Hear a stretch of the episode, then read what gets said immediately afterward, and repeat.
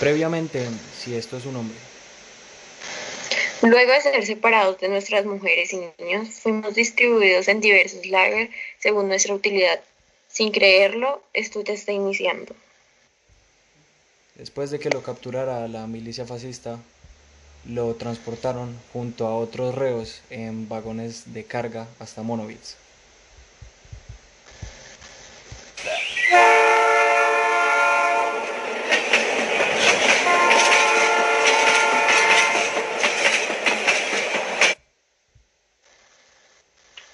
Este, un subcampo de concentración de la sede de Auschwitz, separándolos de mujeres y niños sufriendo sed y hambre sin ser escuchados y al llegar a su destino seccionados en dos grupos, entre sanos y enfermos, los que eran aptos trabajaban y los demás serían ejecutados. Tan solo en su primer día en el campo, ya desde ese mismo momento, comienza a descubrir todo el infierno por el que deberá pasar. Recuerdo como si fuera ayer lo que sentí en este momento, Llevo más de cuatro días viajando y no he bebido nada. Tengo muchísima sed.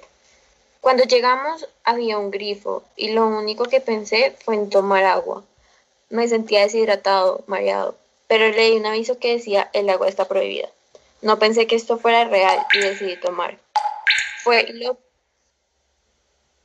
fue lo peor que he probado en mi vida. Ese sabor aún persiste en mi boca. Fui el único que probé esto y mis compañeros al ver mi cara lo entendieron todo. El SS entra a la habitación y con total calma pregunta. Hm, wer kann Deutsch? Hört mal zu. Sie müssen in eine Reihe von fünf stehen und es bei Meter voneinander entfernt sein. Sichern Sie dann die Kleidung aus und bilden Sie auf eine bestimmte Art und Weise. Wohlsagen einerseits und alles anderes andererseits. Ziehen Sie Ihre Schuhe aus, aber achten Sie darauf, sie nicht zu stellen. El comando dijo, tienen que ponerse en una fila de cinco y estar separados dos metros los unos de otro. Luego, desnudarse y hacer un, un hato con las ropas de manera específica. Las cosas de lana por un lado y todo lo demás por otro, por otro lado. Quítense los zapatos, pero tengan mucho cuidado para que no se los roben. Hört zu, ich möchte, dass ihr alle eure, eure Schuhe in der Ecke stellt. Jeder muss die gegebene Befehle folge, befolgen und dort sitzen bleiben. Nunca había visto a tantas personas desnudas y nunca me habían obligado a dejar todo lo que llevo puesto. Esto fue raro y un poco confuso, porque nos advirtieron que podrían robarnos las cosas. La verdad, aún no entiendo qué pasará con nosotros. Después de retirarse del complejo sus ropajes y quedar prácticamente en traje de Adán, llega otro desconocido con una escoba.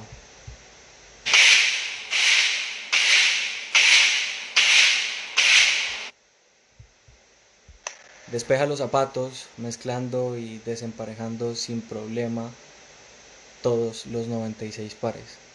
El viento gélido que azotaba los cuerpos desvestidos de aquellos hombres cierra la puerta de la habitación de un golpazo.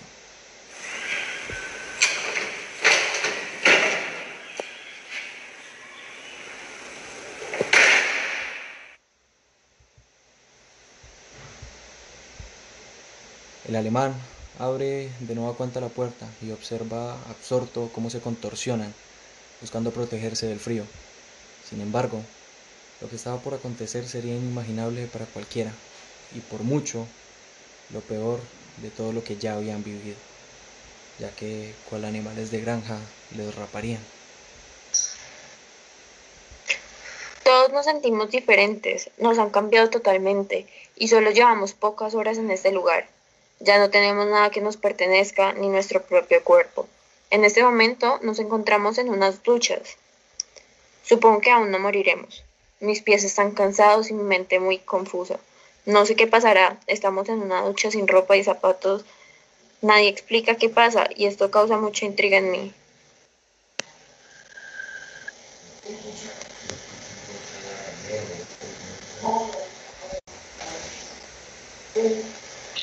¿Será que en algún momento podremos ver a nuestras mujeres e hijas? Hmm, ¿Qué te puedo decir, ingeniero Levy? Yo creo que sí las podremos ver en algún momento. claro, no le dije al ingeniero lo que realmente pienso.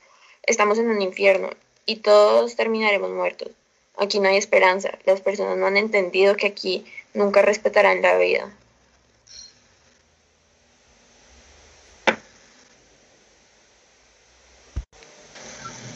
Puerta se abre de nuevo, pero entra alguien diferente, más viejo y con lentes, mucho menos robusto y vestido a rayas. Los escuché diciéndome médico, dentista.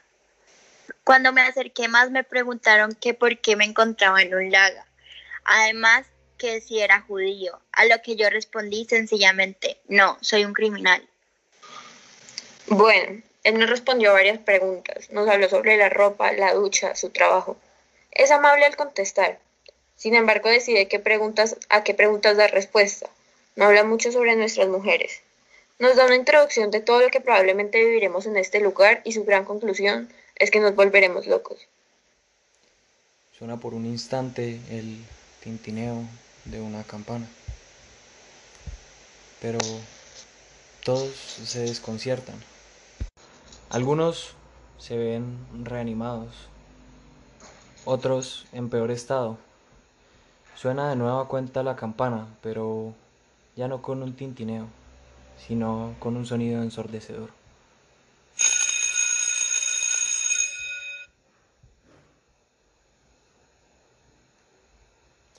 De las duchas, de repente, sale agua hirviendo.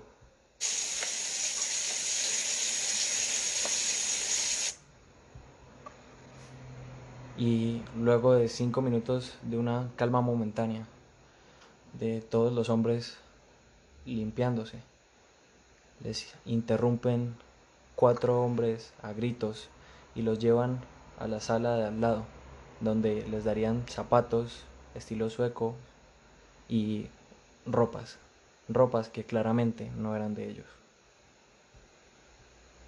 En este momento solo puedo pensar en lo que estamos viviendo. No, se puede tener un peor trato humano. Estamos viviendo un desastre. Ya no tenemos vida propia, no tenemos nombre, no nos escuchan. Somos privados de todos los derechos que existen y tampoco podemos opinar sobre nuestro propio cuerpo. Esto es el infierno. Para identificarlos uno por uno y en orden alfabético avanzan a su iniciación, real y verdadera. A que un funcionario les marque con tatuajes para que, asemejándose al ganado, puedan ser identificados y así los encargados les brinden alimento y asistencia. Tenemos que enseñar nuestro número para que nos dieran de comer. Hemos necesitado varios días y no pocos bofetones y puñetazos para que nos acostumbremos a enseñar el número diligentemente. Aquí todo es violencia, aprendido sobre nuestras numeraciones. Lo que, los que tienen 16.000 o 17.000 son griegos de Salónica. Sin embargo, ya quedan pocos de ellos. Por lo menos, lo único que no ha cambiado de la vida real son las numeraciones. Los más altos son individuos con un, con un poco más de poder aquí. Y las numeraciones bajas, como nosotros, somos la nada. Una hora tras otra, esta primera jornada larguísima del antiinfierno llega a su fin mientras se pone el sol en el vértice de feroces nubes sanguinolentas. Por fin les hacen salir del barracón. Hoy escuchamos Rosamunda, una canción sentimental que tocaba la banda. A su vez aparecieron nuestros compañeros en columnas de cinco. Las palabras me quedan cortas para explicar sus caras de sufrimiento. Ellos también estaban dirigidos por un SS. Cuando nos dimos vuelta, veo contra la pared de madera a dos niños, el primero de unos seis años y el otro de diez. Ambos tienen las manos sucias de hollín. Cuando menos pienso, el más pequeño me llama y empieza a preguntarme cosas.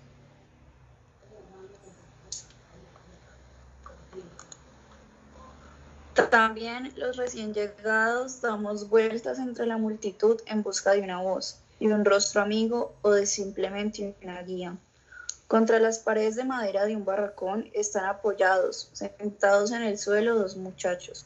Parecen jovencísimos. Uno de unos 16 años y los dos tienen la cara y las manos sucias de hollín. Uno de los dos, mientras pasamos, me llama y me pregunta en alemán algunas cosas que verdaderamente no le entiendo y luego me pregunta de dónde vinimos. Hallo, ja, wie heißen Sie? Un woher kommen Sie?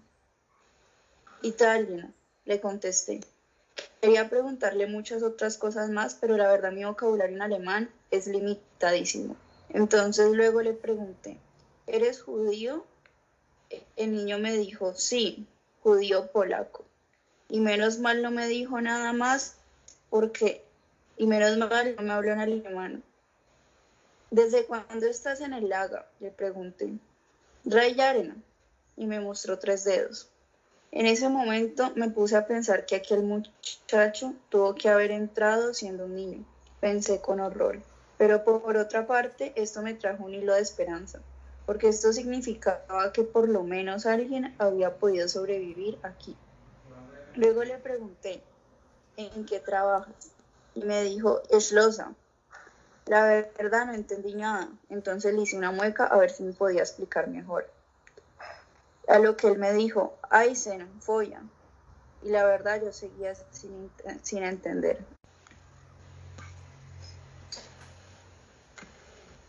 La verdad, yo seguía sin entender. Entonces él insistió y empezó a hacer señales con las manos, como de alguien quien golpeaba con el martillo sobre un yunque. Así que por fin logré entender que el chico era un herrero. Ich Shemicha, le dije. A lo que él me dijo, Shemika, ah, good. Pero creo que con todo esto se refería a un futuro lejano, porque en ese momento lo que más me atormentaba era la sed. Beber agua, nosotros no agua, le digo. Él me miró con una cara seria, casi severa, y me dijo separando las sílabas, Nicht Wasser trinken, o sea, que no tomara agua, y luego dijo otras palabras que no tenía ni idea. A lo que yo le pregunté, Barum, o sea, ¿por qué? Y a lo que el niño me dijo, que Schbollen, yo muevo la cabeza porque la verdad no le comprendí nada. Geschwollen significaba hinchado. Me lo, me lo entender hinchando los carrillos e indicando con las manos una monstruosa hinchazón de la cara y el vientre. Barten bis heute Abend, me dijo. Esperar hasta esta noche, traduje yo palabra por palabra. Y por último me dijo, Ich schloime, du le digo cómo me llamo y me pregunta, ¿dónde tu muta? Es decir, que dónde estaba mi madre. En Italia, le respondí. Shlome se asombra. ¿Judía en Italia? A lo que le dije, ya.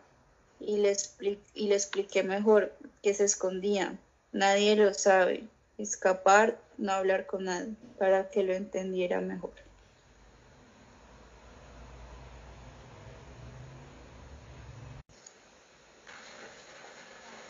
Menos mal que el chico me ha entendido. Ahora se puso de pie, se me acercó y me abrazó tímidamente. La aventura ha terminado. Y me siento lleno de una tristeza que es casi una alegría. No he vuelto a ver a Ishirome, pero no he olvidado su cara grave y mansa de muchacho que me acogió en el umbral de la casa de los muertos. Nos quedan por aprender muchísimas cosas, pero sin embargo ya hemos aprendido otras cuantas. Tenemos una idea de topografía del lago. Este lago es un cuadrado de unos 600 metros de lado, rodeado por dos alambrados de púas, la anterior de las cuales está recorrida por alta tensión. Está constituido por 60 barracones de madera que se llaman blocks, de los que una decena está en construcción. Hay que añadir el cuerpo de las cocinas, que es de ladrillo una fábrica experimental que dirigen un descantamiento de Heftlingen, o sea, de los que son más privilegiados.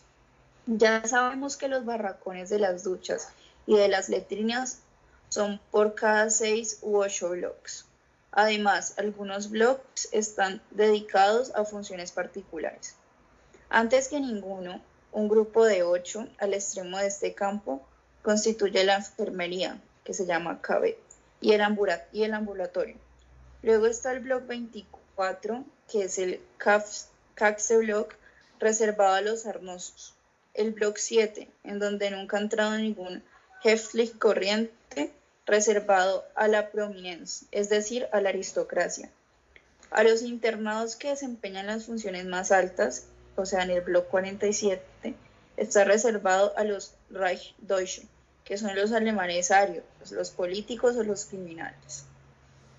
El bloque 49, solo para los capos. El bloque 12, la mitad del cual para el uso de los Reichsdeutsche y los capos. Funciona como cantina, es decir, como distribuidora de tabaco, insecticida en polvo y ocasionalmente otros artículos.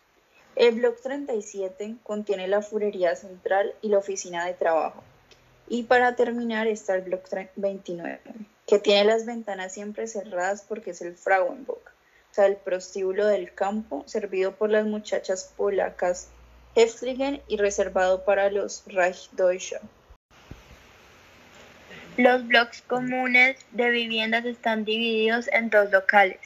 En uno, Tagesraum, vive el jefe del barracón con sus amigos. Tienen una mesa larga, fotografías, recortes de revistas, dibujos, flores artificiales, adornos, proverbios y aleluyas que encomían el orden, la disciplina, la higiene. En un rincón, una vitrina con los instrumentos del block frisor, el barbero autorizado. El otro local es el dormitorio. En él no hay más que 148 literas de tres pisos dispuestas apretadamente como las celdas de una colmena, de modo que se aprovechan todos los metros cúbicos del espacio, hasta el techo, y separadas por tres pasillos. Aquí viven los Haflinger, corrientes, 200 o 250 por barracón, por consiguiente dos en una buena parte de cada una de las literas, que son tablas de madera móviles, provistas de un delgado saco de paja y de dos mantas cada una. Los pasillos de desahogo son tan estrechos que difícilmente pueden pasar dos personas. La superficie total del suelo es tan poca que los habitantes del mismo bloque no pueden estar dentro de la vez y por lo menos la mitad no están echados en las literas. De ahí la provisión de entrar en un local que no se pertenece. En medio del lega está la plaza del pase de lista, vastísima, donde se reúnen por las mañanas para formar pelotones de trabajo y por la noche para que nos para que se cuenten cómo les ha ido en el trabajo. Frente a la plaza de la lista hay un arriete de hierba, cuidadosamente cegada, donde se alza la horca cuando llega la ocasión. Hemos aprendido que todo es útil. El hilo de alambre para atarse los zapatos, los harapos para convertirlos en, en plantillas para los pies, los papeles para rellenar ilegalmente la chaqueta y protegerse del frío. Hemos aprendido que en cualquier parte pueden robarte o mejor que te roban automáticamente en cuanto te falla la atención. Y para evitarlo hemos tenido que aprender el arte de dormir con la cabeza sobre un lío hecho con la chaqueta que contiene todo, todo cuanto poseemos de la escudilla a los zapatos. Conocemos ya buena parte del reglamento del campo, que es extraordinariamente complicado. Las prohibiciones son innumerables, acercarse más de dos metros a los alambradas, dormir con la chaqueta puesta, sin calzoncillos o con el gorro puesto, usar determinados lavados o letrinas que son nueve capos o nueve Reichsdeutsche, no ir a la ducha los días prescritos e ir los días no prescritos, salir del barrancón con la chaqueta desabrochada o con el cuello levantado, llevar debajo de la ropa papel o contra el frío, lavarse si no es con el torso desnudo. Infinitos e insensatos son los ritos que deben cumplir día con día. En la mañana, hacer la cama dejándola completamente lisa, sacudir los suecos fangosos y repugnantes de la grasa de las máquinas, raspar de las ropas las manchas de fango, por las noches, someterse a la revisión de piojos y lavado de pies. Los sábados han de afeitarse la cara y la cabeza, remendarse o dar a remendar los harapos. los domingos someterse a la revisión general de la sarna y a la revisión de los botones de la chaqueta, que tienen que ser siempre cinco. Todo en adición a las innumerables circunstancias normalmente insignificantes que se convierten en graves problemas. Se presentan diferentes pequeños problemas que luego se vuelven un gran problema, como cortarse las uñas de los pies o de las manos, que solo pueden hacerse con la boca, coser con alambres y además cuidar bien nuestras cosas para que no nos las roben.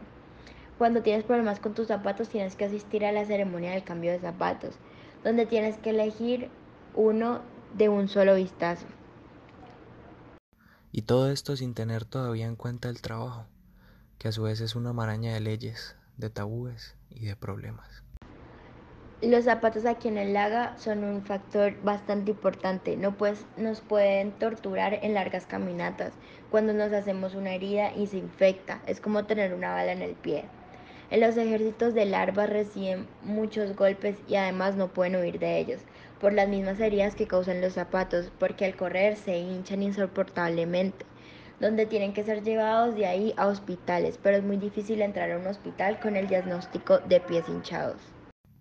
Por todo esto, aquellos italianos que quedaron de reunirse todos los domingos en un rincón del Lega, pronto dejaron de hacerlo.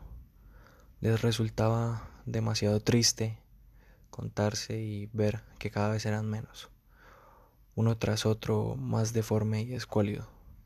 Además, era tan cansado andar aquel corto camino para encontrarse, recordar y pensar en ese martirio comunitario que mejor era ya no hacerlo.